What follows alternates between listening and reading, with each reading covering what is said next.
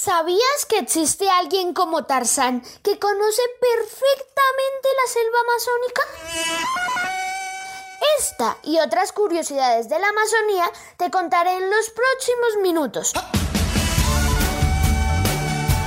Soy Joel Acosta Alba. No te despegues de este episodio de Mr. Joel. Cinco cosas que no te habían contado sobre la Amazonía. En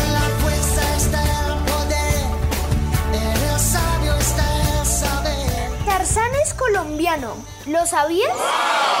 Se trata de Alberto Lesmes, más conocido como Capats, quien en 1976, a sus 29 años, nadó todo el río Magdalena. También ha atravesado el río Amazonas de la región de la Amazonía, la cual conoce centímetro a centímetro. En el río Amazonas, que es el más caudaloso del mundo, vive el pez de agua dulce más grande del mundo. Se llama pirarujú, que puede llegar a medir hasta 5 metros de largo. Y comparte territorio con el delfín rosado y con animales acuáticos que no querrás encontrarte cuando visites el Amazonas, como las pirañas y el más letal de todos, la anguila eléctrica.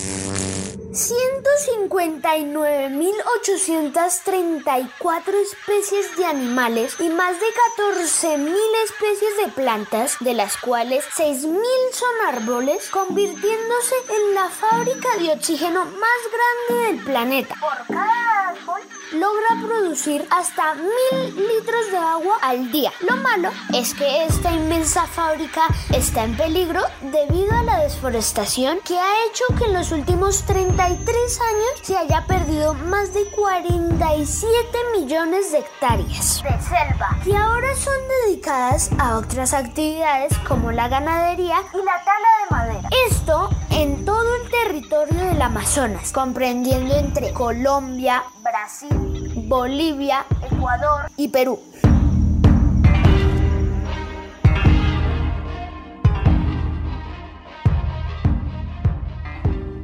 ¿Sabías que hay un punto geográfico en el Amazonas en donde se unen tres países? Imagínate estar en tu casa en Colombia, pero que al pasar la calle ya llegues a Brasil y hasta desde el mismo punto ver territorio peruano. En el mapa verás en la punta del trapecio amazónico una ciudad, pero en realidad son dos ciudades. Leticia, que es la capital del departamento de Amazonas en Colombia, y pasando una sola calle encuentras la ciudad de Tabatinga en Brasil. Y a la mitad del río encontrarás la isla Santa Rosa de Yabarí, que pertenece al Perú.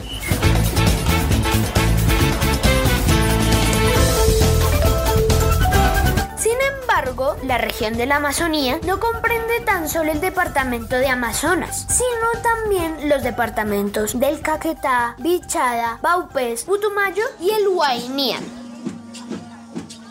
En este último también existe una triple frontera entre Colombia, Brasil y Venezuela, así como en el Putumayo otra entre Colombia, Perú y Ecuador.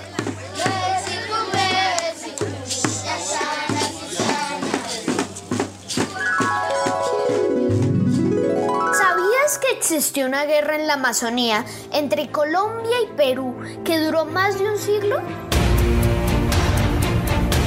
Fue precisamente en la zona del Putumayo y debido a la falta de limitaciones de las fronteras entre Colombia y Perú, que terminaría el 25 de junio de 1934, casualmente el día de mi cumpleaños. Dos mil años más tarde. Con la retirada de las tropas peruanas, entrega a Colombia de la ciudad de Leticia y la confirmación del Tratado Salomón Lozano, que hasta el día de hoy se mantiene entre los dos países.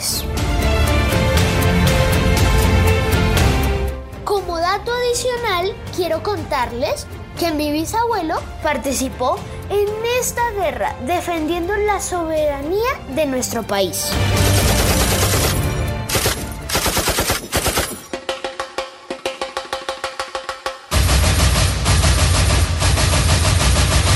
¿Sabías ¿Sabías que en plena tercera década del siglo XXI aún existen tribus indígenas que se comunican a través de tambores?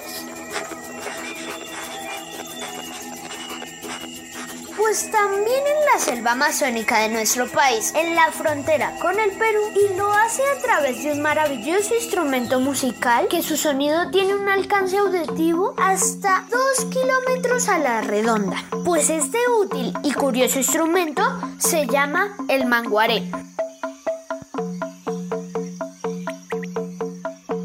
y me encantó por la forma que lo vi tocar. Vi instrumentos de esta región, pero el manguaré lo puedes tocar de muchas formas. Así que lo puedes tocar contra una pared, en el piso y muchas más, produciendo un sonido grave muy característico de esta región. Con el manguaré se piden favores, se anuncian eventos, se anuncian a los visitantes, entre otras funciones de comunicación para las comunidades indígenas.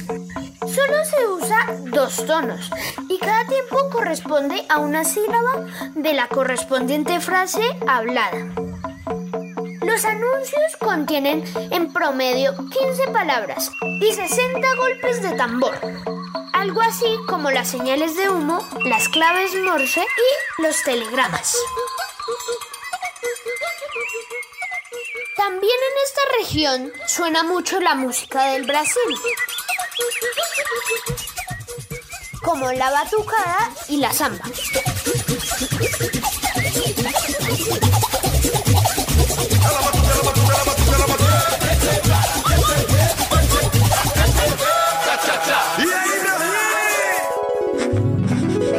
¿Sabes cuál es el color que tus ojos captan en más tonalidades? Pues es precisamente el color que más se ve en la Amazonía colombiana.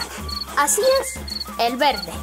Y esto se debe a que el ojo humano es capaz de captar más tonos de verde porque hace millones de años, para adaptarse mejor al medio en que se encontraban y asegurar su supervivencia, necesitaban diferenciar la vegetación de los depredadores. Pues en la selva amazónica encontrarás un mar de verdes conformado por más de 14.000 especies de plantas. La selva amazónica ha perdido 700 millones de hectáreas en los últimos 30 años. Todo el deterioro sucede con mayor velocidad. El futuro de nuestro aire está en peligro inminente. Es importante que seamos conscientes del valor de esta zona y le exijamos a los gobiernos el bienestar de este gran pulmón de nuestra raza por nuestro futuro y el de las generaciones venideras.